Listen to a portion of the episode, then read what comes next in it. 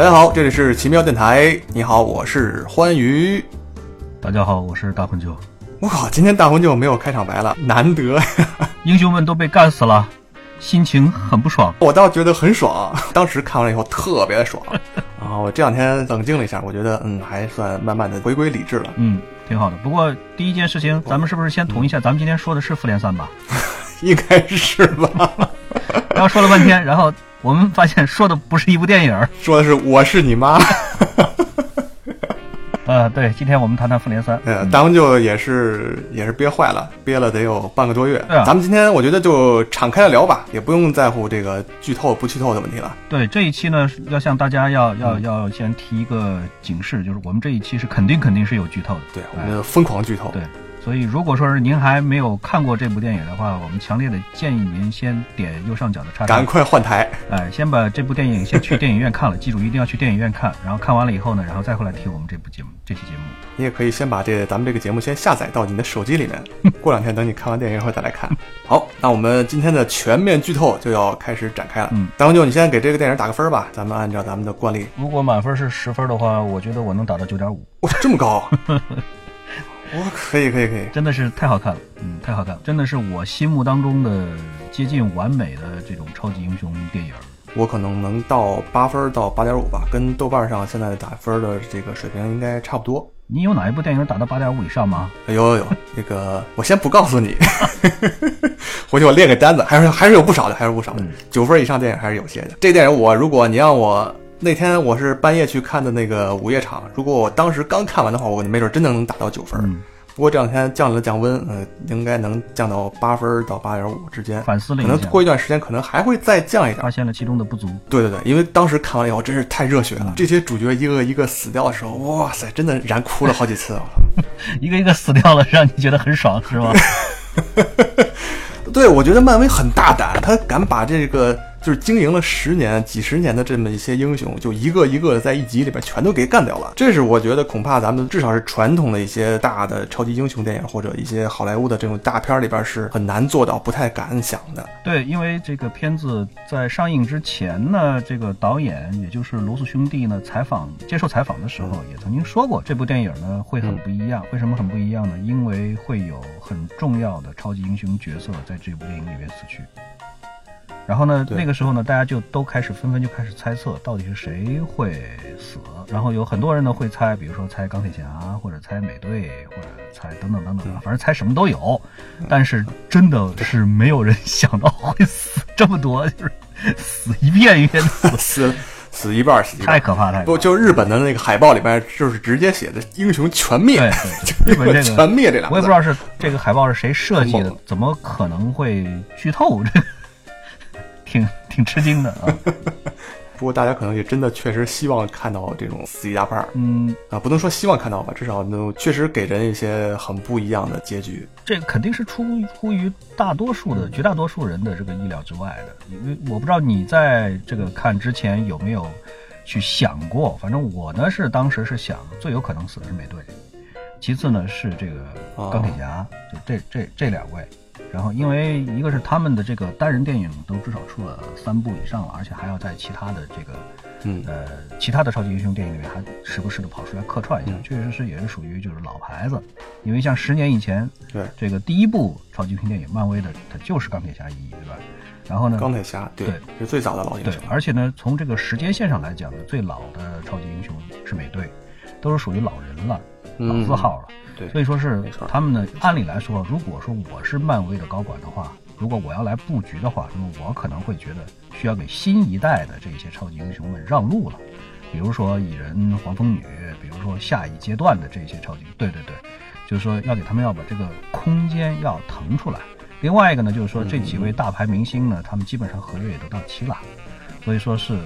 哎，这个我我觉得这个是有一点儿这个这个怎么说呢，作弊的这个嫌疑，用用这个合约来来判断这个。这个有点有点有点怪的感觉，不会在这公司干了，直接让编剧给写死了，这玩意儿有点，我觉得有点说不过去。对，但是这个也是没办法，这个是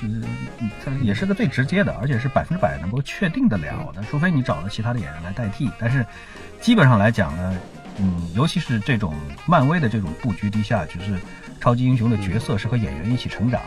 那么在最后，嗯你有了三部以上的这个个人电影来垫底儿的话，观众看到了这个演员，也就相当于如同是看到了这个角色一样。你看现在呢，基本上观众们如果看到了小罗伯特·唐尼，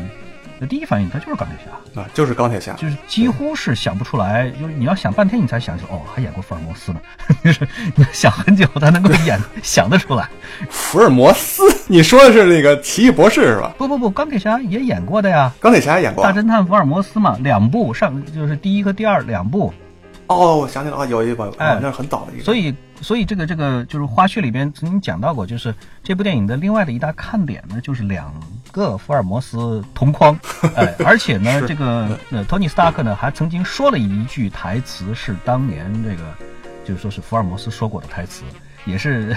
玩了一个小小梗，哦哎，是蛮有意思的。就是，但是呢，总而总而言之呢，就是说你需要去，就说是使劲的想一想，才会想得出来某一个著名的演员，他还曾经演过其他的某一个角色这样子的东西。也就是说，对无论如何，至少有一点就是说，演员还是和角色绑定的是很牢固的。假如说接下来这个托尼·斯塔克，也就是小罗伯特·唐尼决定不再演钢铁侠了，让钢铁侠换人了的话，那么一个新的一个演员是不是能够仍然能够获得这么高的人气值以及观众的认可度，这是一个很大的一个问题。小罗伯特·唐尼真的不演钢铁侠，他也失业了。我操，他演任何一个电影，大家都会觉得都会 都会出戏，都会觉得我这钢铁侠保证了。嗯，然后反正这个电影里边，我觉得就是刚一开始洛基就死了，这个确实太让我出乎意料了，而且还灭霸还跟跟他强调说不会再复活了。对他几乎每一个主要角色的死亡，真的都会让人感叹很久很久的。比方说这个幻视，而且还死两次，这个这真的是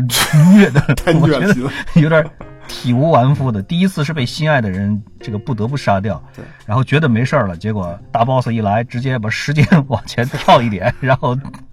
再给你活生生从脑门上抠下来黄钻，这个确实是太虐了，这个。大英雄全灭以后，其实最后剩下的那六个人还是复仇者联盟的六个元老，包括钢铁侠，还有美队、绿巨人，还有那个鹰眼、黑寡妇，还是他们最最早组成复仇者联盟的六个人。其实他们最后是都没死的，而且我相信死掉的这些英雄应该只是暂时的死亡，因为只要有这种。时间宝石存在，我觉得这种复活谁谁谁都是很小儿科的问题。对你说的很对，这是肯定的。至少无论如何，我们还是从这个比较赖皮的一个推测方法，就是好像冬兵吧，冬兵现在应该说还有六部还是几部的片约呢。哦，这个，所以他肯定是不会 不会就这么死掉的。而且呢，现在呢，绝大多数人的推测呢，就是说这个死掉的人其实他并不是死了，而是被放到了或者说。转移到了灵魂宝石的一个什么类似于结界的这样，或者是这样的一个空间里面去了，大家都在里边呢过得好好的。所以说现在的压力最大的，反而就是你刚才说的残存下来的这六个元老，对。他们呢要怎么样子联合着其他的这个这个残存的英雄们一起，能够在明年上映的《复联四》里边怎么样子能够反转局势，这个就作为了一个最大的一个。最期待的一个看点，也就是说，漫威这这这一步棋真的是玩的是太狠了，嗯、就是说玩的有点大。现在是被复联三这样子虐了一把，你就说，不论你怎么骂他，你怎么觉得他怎么虐你了，或者说是他怎么不按照套路出牌了，你就说你明年能不去看复联四吗？确实是这部漫威这部棋下的真是十年。磨一见呀！对，所以说这部片子呢，从上映到现在呢，基本上来说呢，是口碑和票房呢，我觉得都是双高的，就是在我看来都是相当相当不错的。现在票房有多少了？昨天晚上我查的数据呢，是全球的票房是差不多是十十十二亿美元吧，好像十二点九一亿，所以说是到今天呢，肯定是超了十三亿了，这是没有任何问题的。然后呢，在国内的话呢，是截止到昨天的话呢，是已经是超了十亿人民币了，而且呢是就说是十二号这一天，当天这一天已经不是首映了啊，已经是十二号这一天了，是全国总票房的百分之多少？百分之九十五点三四，也就就所有的百分之九十五以所有人都去看上的票房，只要是看电影都去看这个，然后其他那百分之五就是对看完复联再看个别的，捎带手再看个别的电影。其他的你很难说它这个票房到底是怎么怎么来的，反正是挺奇怪的，可能就是没买上复联二的票，所以说是先买个其他的票，先先发泄一下，有这个那些电影档期跟复联放到一起，这也是够倒霉的。第二名就是国内的票房的第二名，是两百三十万人民币的票房。这个片的名字就是刚才你说的那个《我是你妈》。这个电影怎么怎么一看怎么觉得是在骂人呢？这个片名，因为这个电影的这个两个主角在这个片内和片外都是母子，哦，母女，sorry 是母女。哎呀，我是你妈，跟骂人差不多也的。算帮这个电影做个小宣传，还是希望大家支持国产电影。然后呢，而且呢，就是说是票房是很高，应该是应该是影史上第一部，呃不是第一部，sorry，影史上的最快突破十亿美元票房的电影。呃，从这个整体的这个观众评价上来说呢，也不错，应该说，就观众的评价。你像这个 IMDB 上的打分是八点九，就是已经是接近九九点零分了，已经接近九分的大关了。那这个在动作科幻大片上，或者说爆米花电影里边，真的是一个相当相当了不起的一个分数，非常棒的一个分数。然后豆瓣上的评分呢稍微低一点，是八点五，但是也算是一个很好的分数。豆瓣评分向来都是比较苛刻的。对，豆瓣是文艺青年的阵地，所以对于文艺片来说的这个 打分一般来说会高一点。对，然后呢，这种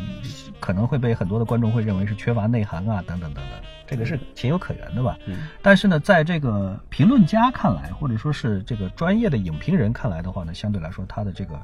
呃打分可能没有观众的打分这么高，因为它嗯确实是你不可能像文艺片那么有深度，这是肯定的。对，所以这个也是情有可原的。漫威绝大多数的时候呢，它这个重点也不会放在就是说是专业的影评的口碑上，所以从这一点上来讲呢，漫威肯定是成功的。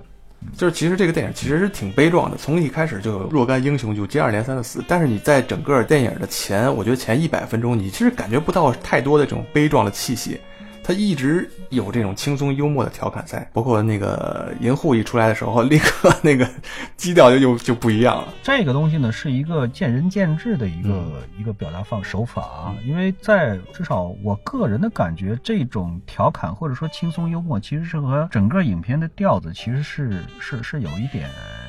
不太搭的，或者说是不太和谐的。但是你也不能指望漫威把整部的这样的一部电影。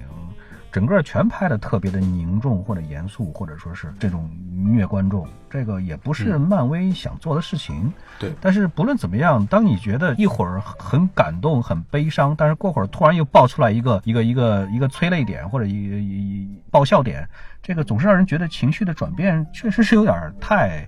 太快。尤其是几个担任搞笑的这个主要的角色，比如说星爵，比如说这个钢铁侠，他们之间的这种打嘴炮。呃，当然，我可以理解编剧或者导演他们这样的用意，但是总还是觉得不太让我舒服的这这这这样的感觉。就这样，你还打了九点五分？对啊，就所以我给他扣了零点五啊。哦，那这片子还真是评价太高了，太高了，太高了！我觉得在漫威的这所有的这十八部，再加上这一部，总共应该是十九部超级英雄电影里边，我可能最最最最喜欢的应该是复联一。复仇者联盟一，那个应该是一个我我心目当中的神作级别。如果让我给他打分，我能打十分，这是真的，是吗？我真的可以打十分。但是这一部的话呢，相对来说，我觉得整体的这个布局是要比复联一要大很多，而且复联一给人的观感是一种整体上从头到尾都是很轻松、很愉悦的这样的一种观感，所以它呢容易让人对那部电影产生更好的印象。但是这一步的话呢，是压力非常的大。说白了，就是我我我的感觉就是让你就是逼着你明年是一定不得不要去看这个复联四。所以这一步的话呢，就是让你看完了以后，总是感觉心头有点憋，会比较沉重，或者说想要去反思，或者想，总之是有一点感觉上是有点不爽，就这个意思。但是整体上来讲呢，这部片子的完成度或者说是质量还是非常非常高的，尤其是考虑到它的这个时长，这部电影的时间是就是说是片长是相当长的，在这种级别的这种大型的这种动作电影里边，绝大部分的片子都应该在两小时十分钟上下。但是这部片子整个的片长是两小时三十六分钟，长的相当多。但是整个上来讲呢，会让观众不会觉得它太冗长或者太啰嗦。因为它的整个的这几条分支剧情都讲得很清楚，而且很有条理，而且不会让人觉得很枯燥、很啰嗦。线索和线索之间会有交织，会有关联，然后在最后再整合成主一条线，然后整个会让人觉得整个的这个调度和这个节奏真的都是非常非常棒的，或者说都是在线上的。我倒是觉得这部电影它要交代的事情其实是太多了。因为你想就就是咱们之前说，大概这个电影里面一共出现了六十几个超级英雄，就是这每个六超这每个超级英雄露个脸儿，这时间就已经占掉很长很长时间了。然后他把这个所有这些事情都说清楚，然后这一个一个都死了，交代事太多了。其实两个半小时真的对这么巨大的一个体量来说，其实是不够的。这也就是为什么我冷静了两天以后，觉得这个电影其实到不了九分以上。呃，我首先觉得这个电影有点偏影迷电影了，就是你一部都没看过的话，看这个电影可能真的会有点懵。比如说像。老蔡，他现在正在恶补所有的漫威电影，从那个，但是他一边看一边在骂，说这什么雷神一什么玩意儿，什么钢铁侠三什么什么玩意儿。估计他看完复联三以后，他依然会觉得这个电影是什么玩意儿。他这有点霸王硬上弓的意思。如果不喜欢这种超级英雄电影的话，可能真的对这个电影可能提不上太多的兴致。这个是一点。然后我觉得这个电影里面最大的一个毛病，可能是它缺少一个立得住的主角。它不像那个之前的美队啊、钢铁侠。其实我这些系列里边最喜欢的是钢铁侠一那个电影，因为它把人物交代的特别好。从一个人他的那种刚开始是一个特别牛逼的富二代，然后到他落魄，然后到自己的这种成熟、成长、救赎，完成了一个非常完整的一个人物弧光。但是在像这个复联三里边，主角应该是灭霸。灭霸这个人，从他的动机就值得怀疑，是吧？动机很奇怪，你有没有觉得，就是他消灭一半的人，为了维持这个宇宙的平衡，保持一个资源的这种合理利用？但是实际上，在电影里面，他很少提到了这么两句，就是他这个目的，感觉到这个由头来的挺怪的，是吧？然后到最后还给了一个好像。灭霸完成这个任务以后，还觉得有点那种夕阳照在脸上，这双坚定的眼神里面还看到了一丝悲壮，就会让人觉得有点。怪，但实际上你要是真正看过漫威它的就是无限手套那个漫画的话，其实灭霸他的这个行为其实是有是有很充足的原因的。灭霸从他的这个曲折的人生，然后到最后被那个 Death 死亡死亡女神蛊惑，然后最后他要消灭宇宙一半的人，他是有一个完整的一个成长体系，一个心路历程的。那样你就不会觉得有现在像现在电影里面这么突兀。所以我觉得这可能是很多这个影迷在看完电影以后。不太满意的一点，这个电影确实是太仓促了，根本没有时间来把这个灭霸这个人描述的更清楚。更完整，所以我觉得这可能是这个电影到目前为止让我不太舒服的一点。对你说的是有道理的。我们先讲一下第一个问题，就是这部片子里边的超级英雄的角色的塑造是基本上都是直来直去的，或者说对对，没有他们的这些个个人电影里边的那种所谓的心路历程等等那种成长的经历等等那种。这个呢，我觉得是漫威他他在设计的时候可能就是就是这么这么考虑这么计划的。就是说我为什么要用十年的时间来打造十几部超级英雄电影？最后你们会觉得这十几部超级英雄电影其实都是为了复联三到复联四服务的。嗯，就是我在在用这十几部电影作为一个前期的一个铺垫和开路，让你们都明白这一些个超级英雄都是怎么来的，他们经历了一些个什么样的一个事情，让所有的看过漫威电影的人都明白这些超级英雄他们的。个性是什么样的个性？他们的这个能力是什么样的能力？他们的长处，他们的短处。比如说像咱们这样把漫威的电影基本上都看看的七七八八了，这十八部基本上都你都看完了以后，OK，你就不需要再去再去去使劲的去回忆每个超级英雄他是一个什么样子。你一提起来某一个超级英雄，你自然而然的就可以反映得出来这个人他这这这个英雄他是个怎么样一回事情。对，没错。他的特点是什么？已经很熟悉这些个人了，你就把相当于说是你几乎是已经可以把他当成是你周围的一个朋友。对，没错没错。钢铁侠一出来，你就知道他是一个富翁，干事不太计较后果的一个科学家。就是说这些个都已经很很深刻的已经扎根在我们的脑子里边了。那么这样子一来的话呢，复联三也就不再需要再去介绍这些个英雄他们的出处了。否则的话，你这个篇幅也真的也是受不了。漫威呢，我觉得他默认了这一些个来看电影的观众，他们至少是应该是对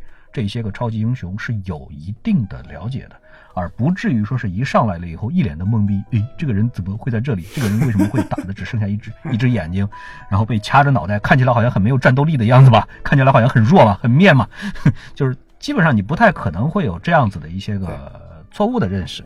但是呢，确实他的一个问题，就像你刚才说的，就是对灭霸的身世是一点儿不加介绍，除了一两段闪回记忆，就是他和卡莫拉的种族之间的这种事情，其他的呢，他几乎是一点儿都没有讲这个灭霸到底是从哪里出生的、成长的，以及他成长的过程当中。遇到了一些什么样的事情，没有没有去很详细的去说，我们可以把它理解成为，有可能他会在复联四里边可能会再补充吧。有可能，有可能，因为灭霸这个人从整个电影看过来以后，甚至到最后结尾看过以后，觉得灭霸这个人好像并不是一个坏人，好像他挺值得人同情的。对，我相信灭霸本身在复联三里边塑造他，本身就为了把他塑造成为一个怎么说呢？就是现在用现在影评里边的最时髦的一句话来讲，就是叫做有内涵、有深度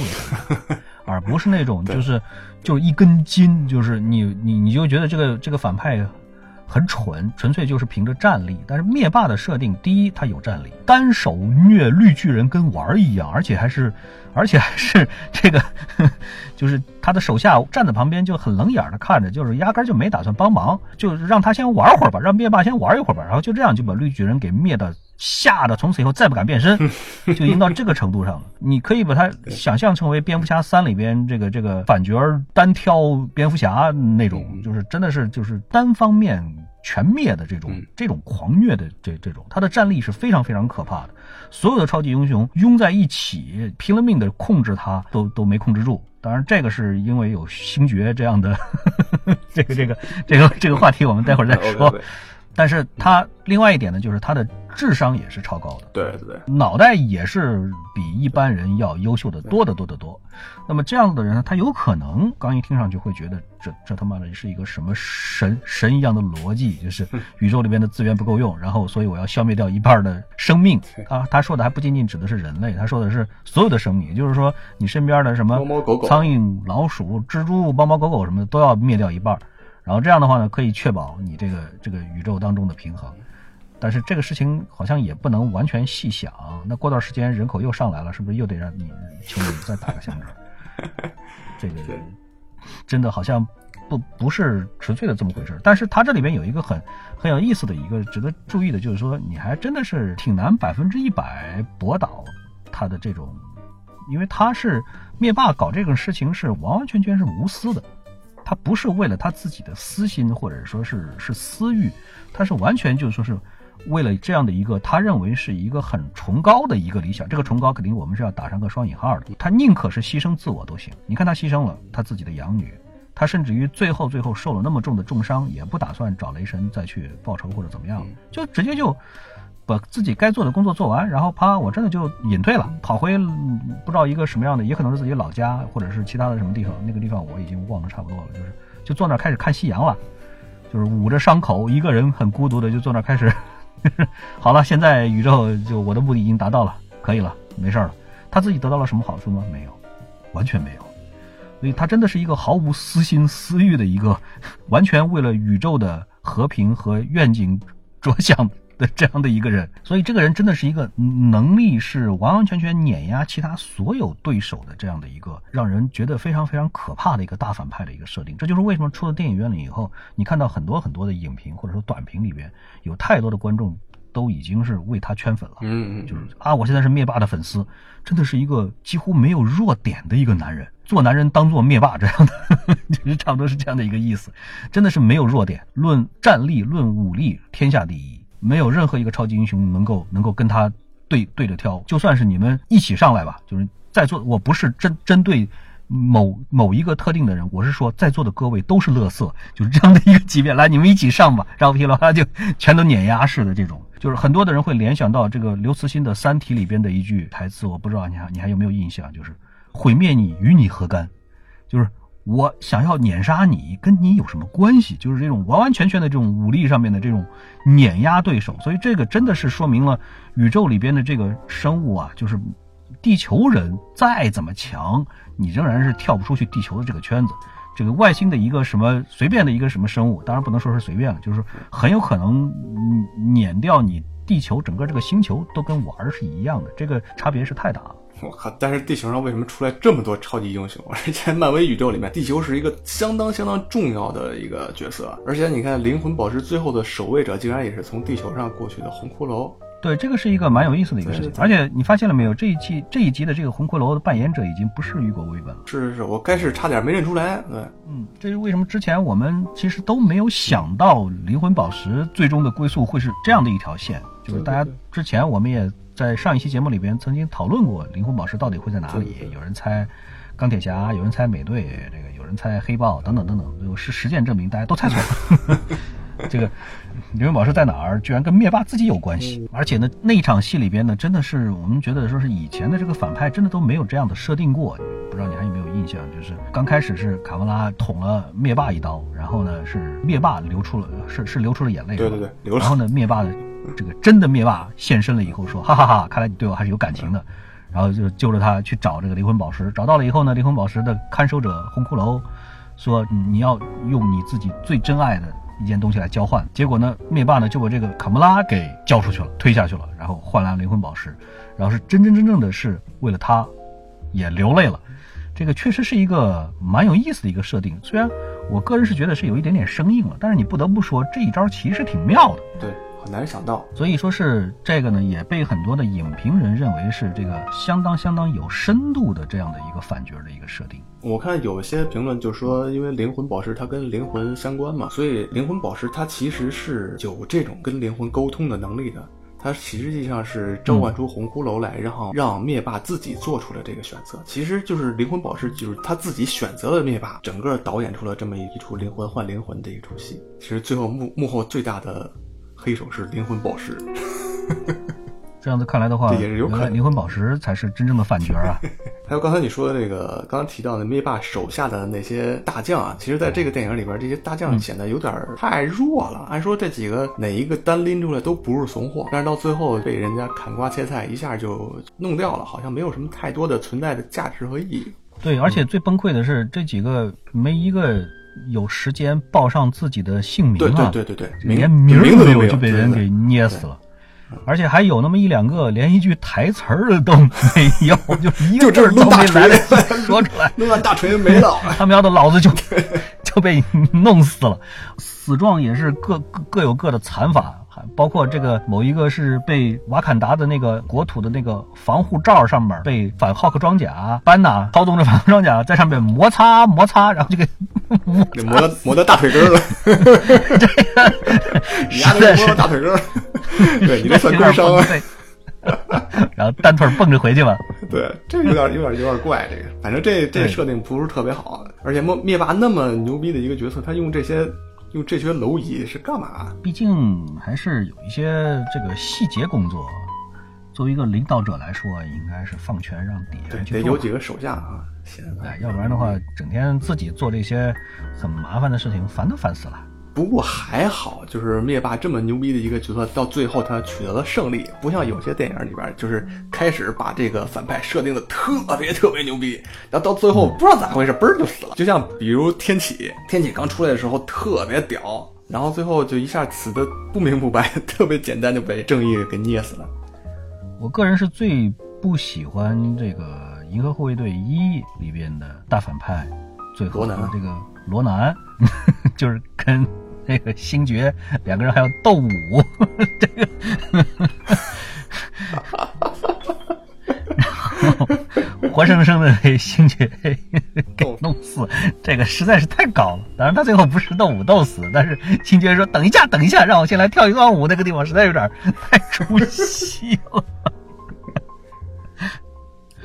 总而言之，就是。这个戏里边，《复联三》里边的灭霸确实是具有一个超级男人的这样的一个所应该有的所有的这个优秀品质。话不多，对，反正而且智商超高，战力也超高，想灭谁灭谁，想怎么虐怎么虐，又有感情，而且又够残酷，残酷又够冷血，最后是获得了碾压级的这个全面的胜利。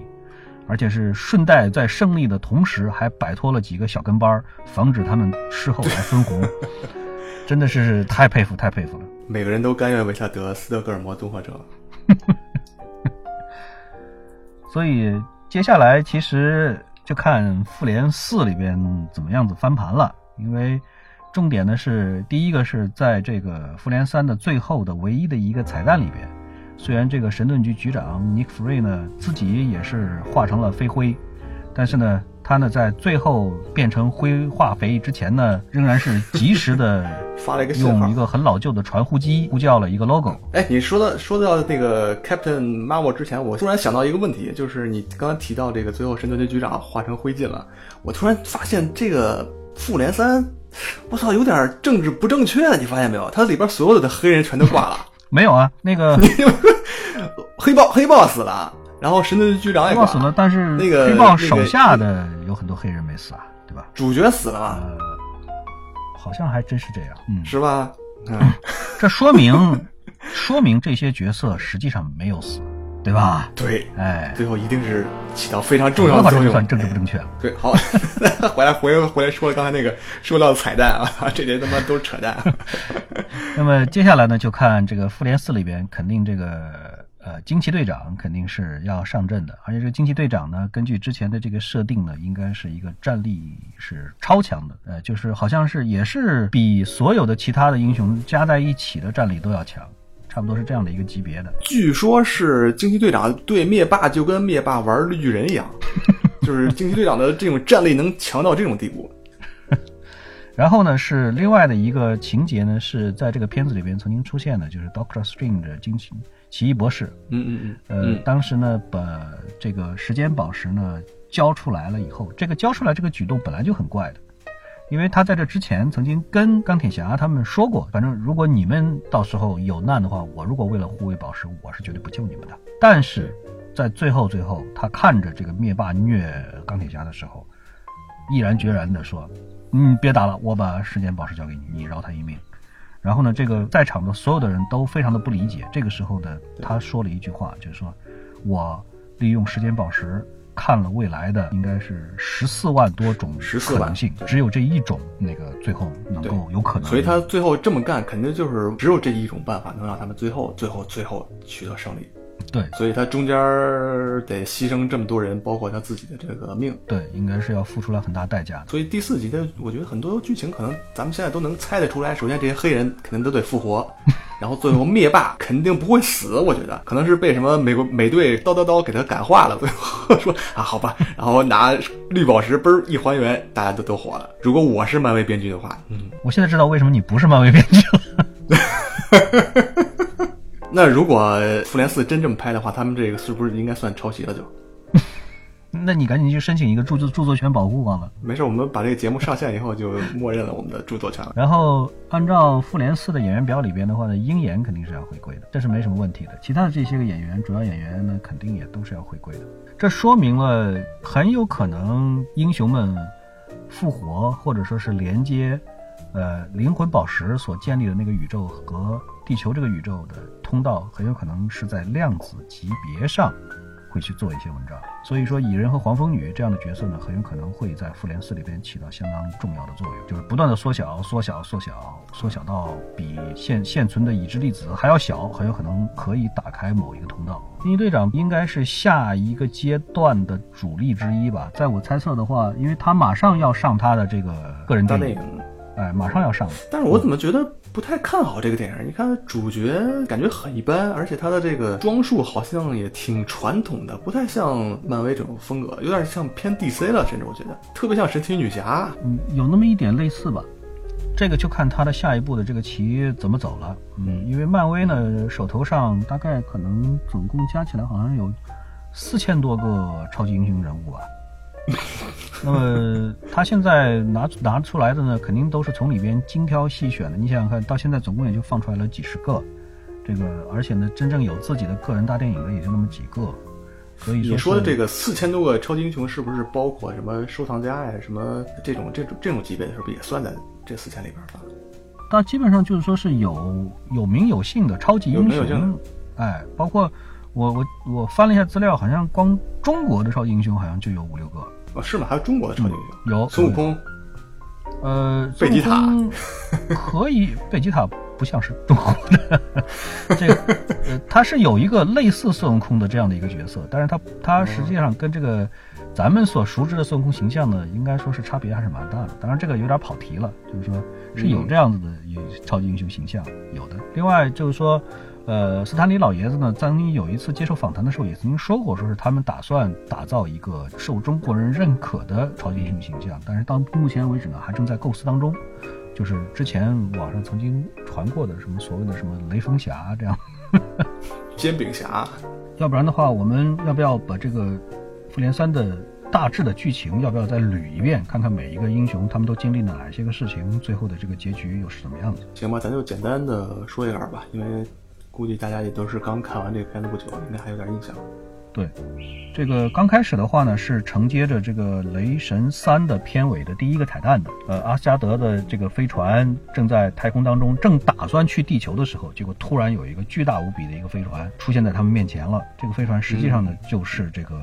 复联三》里边这个灭霸手下的飞船。然后呢，就是当时就是砍瓜切菜一样的，就把这个阿斯加德的飞船给干掉了。这块儿我觉得不是特别能理解。按说灭霸对他来看是正义的、没有私心的，为了消灭宇宙一半生命的这样一个任务，那他为什么把阿斯加德的人全给灭了？他应该正确的做法应该是灭一半儿。他当时的这个目的并不是说是打算灭多少，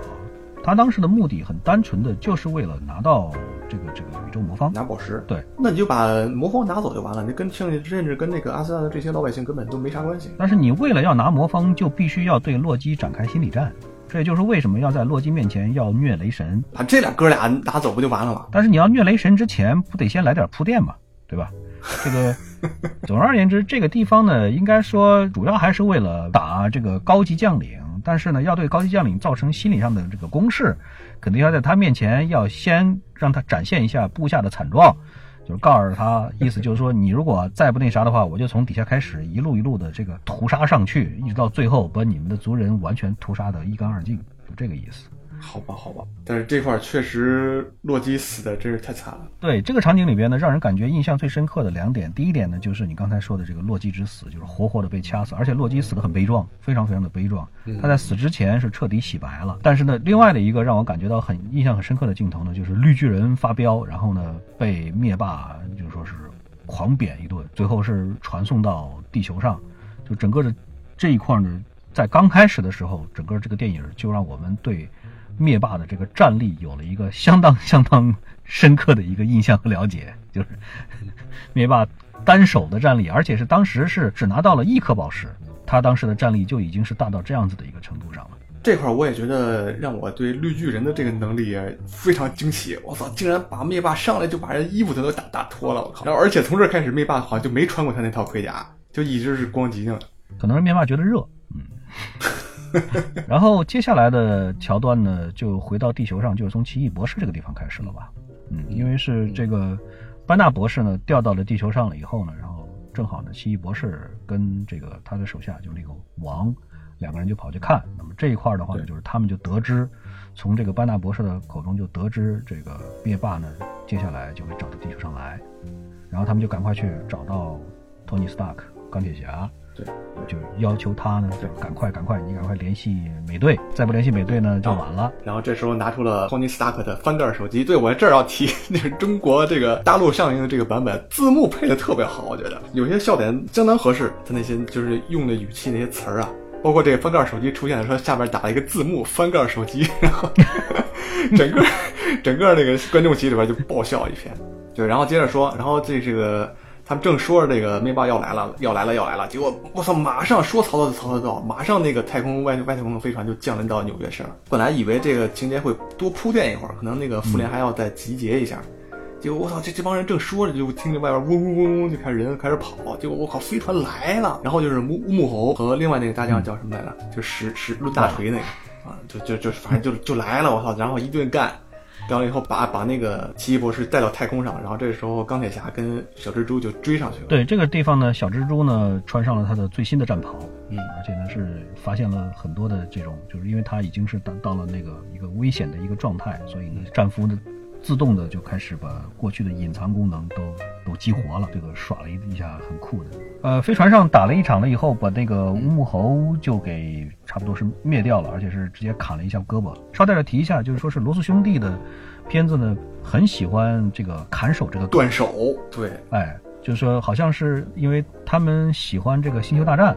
所以说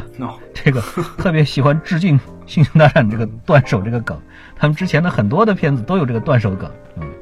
复联三里边就断手出现了好几次。对，包括这个 Groot 树人，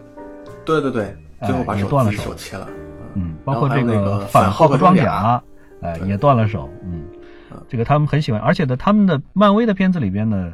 只要有雷神出现的电影里边，这个都很喜欢让这个雷神撞在玻璃上，这个咚的一下玻璃上。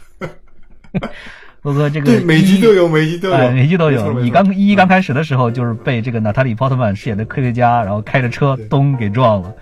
然后在这个复联一里边也是在这个神盾局的飞船上，这个空天母舰上咚也给撞玻璃。这集也有嗯几乎咚每一集都有撞玻璃上。哎，这一集也是给撞了玻璃。撞在飞船上了。然后呢，这个小蜘蛛和钢铁侠还有奇异博士呢，在这个大的那个环状飞船上打了一仗，呃，算是取得了一个阶段性的一个小胜利。对，然后这块也把乌木猴也弄死了。乌木猴死的有点冤啊，就因为没看过异形，结果这哥们儿挂了。所以说，地球文化还是很很丰富的。按说乌木猴那么能力那么强的一个人，他在外太空里边应该也能把自己身体一漂移过来，进到飞船里边不就完了吗？或者你把飞船拽过来，把自己给护住。有可能这个作战经验不够丰富，所以没想那么多。然后等他想出来的时候，这个身体已经受不了了吧？毕竟他是强于精神力的攻击，他本身的这个身体的这个战力、坚耐久力等等这方面呢，可能是会打一个折扣的。装那么大的逼，最后挂的这么快，有点有点反差。就是这个不要装的太满，嗯，经常有可能这样的死的就是头一个。对。然后他们灭霸另外一拨人就是嗯王任将军他们夫妇两个去抢幻视岛上那个宝石，这块儿也让我觉得有点儿突兀，就是也是特别牛逼的两个大将，然后最后被黑寡妇给整了。对，那个地方这个打的实在是有一点憋屈。黑寡妇和美队出来以后，他们俩三拳两脚，这俩这对夫妇就被打跑了。对，这个地方确实打的是格局有一点点小，或者说这俩人、这两口子确实比起其他的来说，战力上来讲是差差差异蛮大的。而且像漫画里边那个设定，就是王任将军只要刀在人在，嗯刀刃不破，人就是永远不死。哇，这个这设定多棒啊！然后在电影里边好像这个设定就扔掉了我觉得稍稍有点可惜。其实这个将军甚至作为一部电影的一个最大反派都是可以的，我觉得，嗯包括暗夜比邻星啊这些。对这一场戏呢，主要还是为了说明，就是说，一个是幻视两口子目前呢是在爱迪堡隐居，然后这个时候也出来了。然后一个呢是这个美队、黑寡妇他们呢也被集结了回，归，哎，就都回归了。不过美队就是留完胡子以后，我突然觉得对他的好感暴增啊！以前我是不太不怎么喜欢美队这个人，但是他自从留了大胡子以后，觉得哇操，好帅！所以怪不得你现在开始留胡子了，是吧？你看看人家张鹏不留胡子也很帅的嘛。咱能不能聊点正经的话题？然后接下来的话呢，就是雷神这个遇上了一个护卫队他们，星爵和这个卡莫拉他们是一波儿，然后呃雷神呢和这个火箭浣熊以及树人 Groot 他们呢是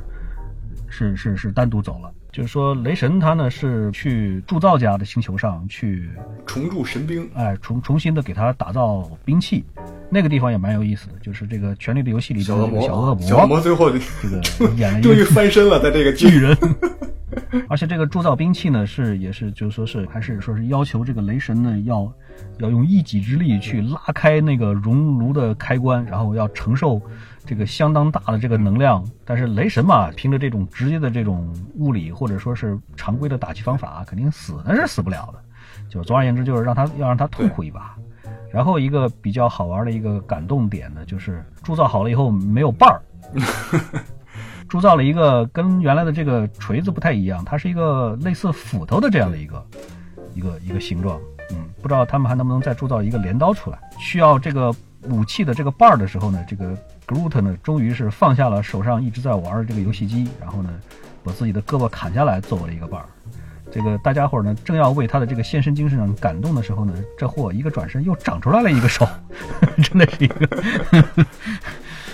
然后就大家就都不再感动了。不过看到这块儿才知道，我靠，原来雷神这么牛逼，就整个一个恒星的那个能量打在他身上，呀，一点事儿都没有。所以后来这个片子出来以后，好多人给排了一个战力排行榜嘛，就把雷神排到最顶尖的那一层，超神的那个那那一列里边了。确实，这哥们儿实在太厉害了，难难怪他最后能跟那个灭霸单挑，把那斧子插到灭霸胸口里边。可能这些人里边也只有雷神有这个能力了。对，因为之前的漫威的这个呃漫画英雄的战力排行，其实最最靠前的本来就是雷神，而不是绿巨人。雷神的这个战力本来，因为他毕竟他是神呐，而且是专门的这个专职于战战斗的这个战神这个档次的这个级别上的。所以说是基本上只要他不想死，没有什么东西能够把他的生命剥夺掉。在这里的这个战力这么的强，确确实实也是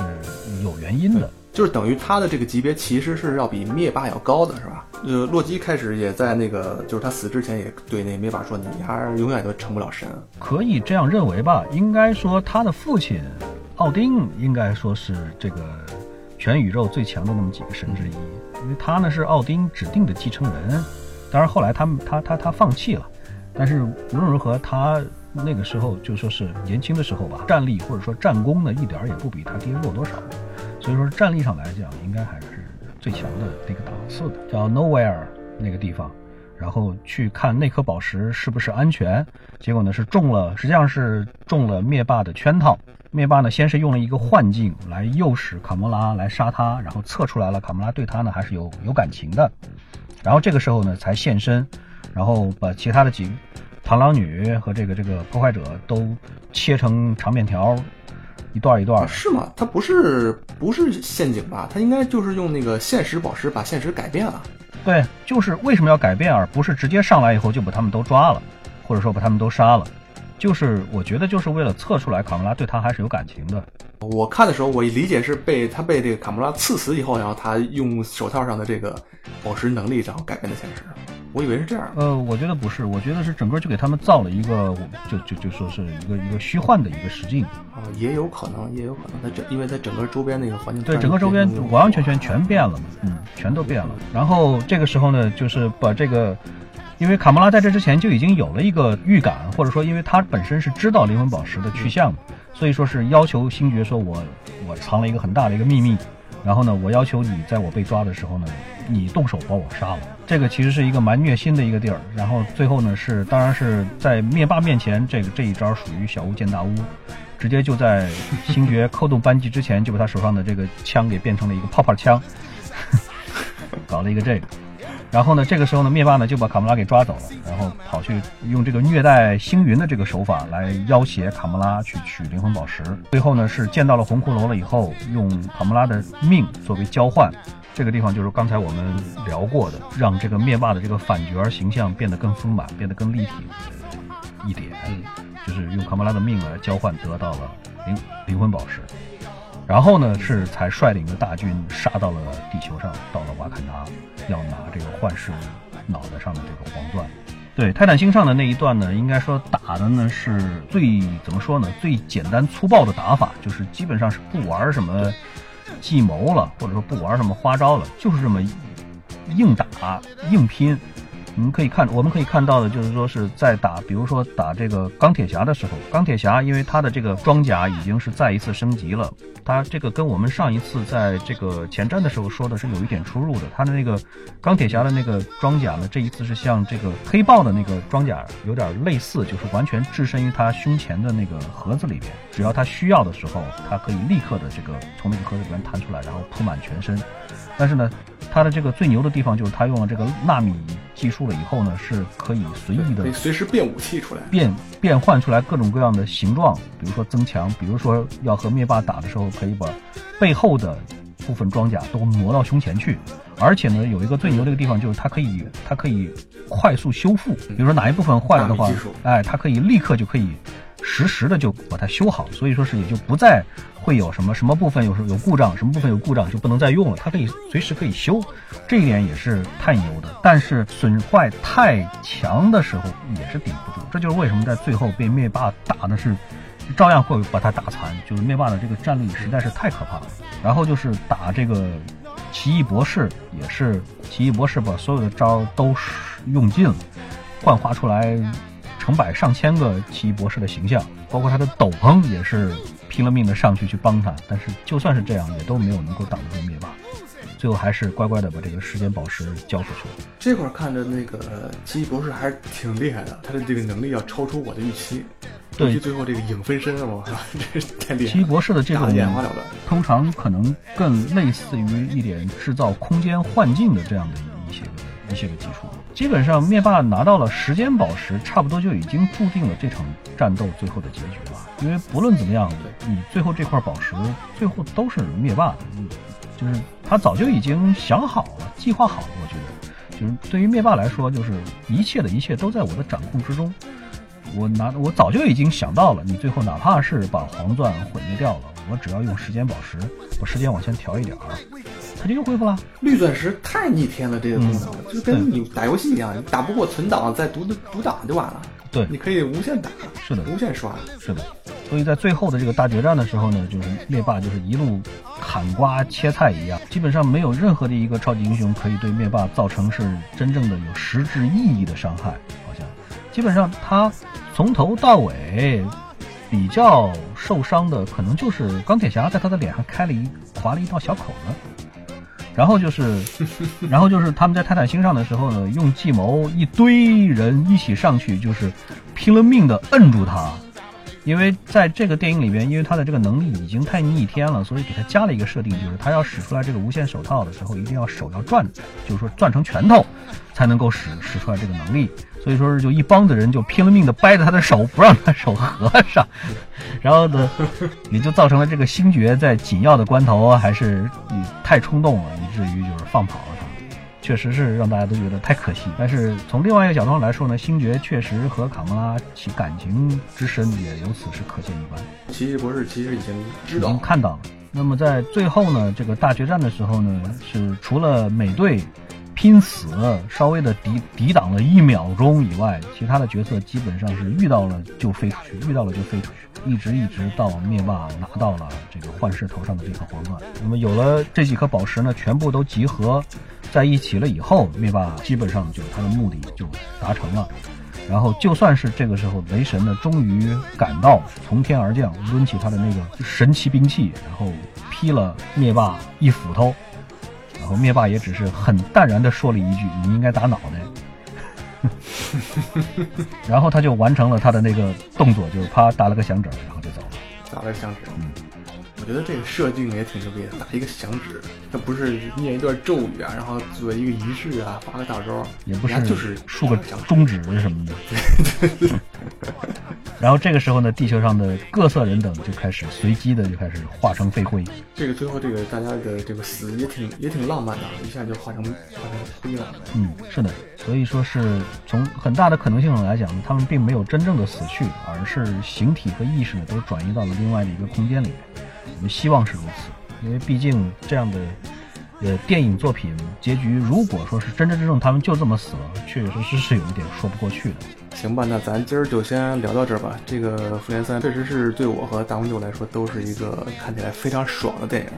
嗯，不管你看没看过之前漫威出过的一系列的电影，我觉得这部片子都不会让你太失望。不管你承不承认，漫威都在创造，或者他已经创造了一个现代神话，正正在试图超越星战。我觉得是不是已经超越了？那你觉得呢？嗯，这两个系列似乎没有太多的，怎么说呢？没有太多的可比性。就在我看来呢，我觉得我们是真的是赶上了一个特别好的一个时候。我们从第一部十年以前的第一部超级英雄电影《钢铁侠》开始，就是说是陪着这十几部电影一步一步的走过来，而且是很有幸的看到了最后最精彩的最终章，然后还可以再期待明年的这个这个阶段的大结局。我觉得真的是特别特别好的一件事情。而且呢，漫威本身呢是一个特别的擅长于听取观众意见的一个一个公司。不知道你有没有这样的感觉？之前呢，很多的人觉得漫威的这个嗯里边的反派设定都太弱。你像最开始的那那那几个反派的角色，确实是有点太弱了，稍微打两下，或者说是智商不在线，或者说是能力不在线，都是有这样或者那样的问题。所以说是漫威很快就把他们改掉了。你像最近的这几部漫威电影里边，反派至少至少在能力上来说，应该是属于就是碾压主角的这样的设定。当然，可能有一点强的过分了吧。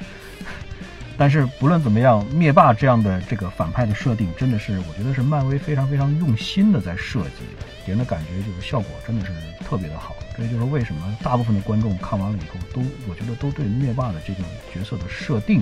和设计最后的表现，应该都还是持的是这个这个肯定的态度。咱们也是算是看着漫威长起来的呗，对，希望漫威越长越好呗。咱们还是期待复联四。对，其实复联四之前，今年到明年应该还是有好几部这个这个漫威的电影。嗯，红蜂女啊，惊奇队长啊。对我们最期期待的呢，应该还是漫威把它的其他的这一些个超级英雄的版权也一步一步的收回来，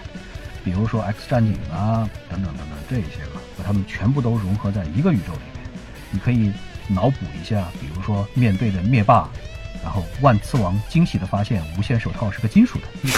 然后 这该有多好啊，对不对？好，我同意吸纳你也为漫威编剧，谢谢谢谢。行吧，那咱就是今儿就先聊到这儿，再见，谢谢大家，拜拜。